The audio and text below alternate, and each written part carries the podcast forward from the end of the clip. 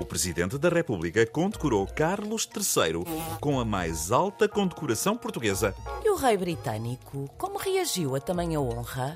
Fez-se representar por um primo da mãe no jantar oferecido a Marcelo na casa de um duque. A sério? Vou tentar imaginar Marcelo, depois de ser condecorado com a mais alta condecoração britânica, a fazer-se representar por um primo num jantar oferecido a Carlos III na casa de um comendador.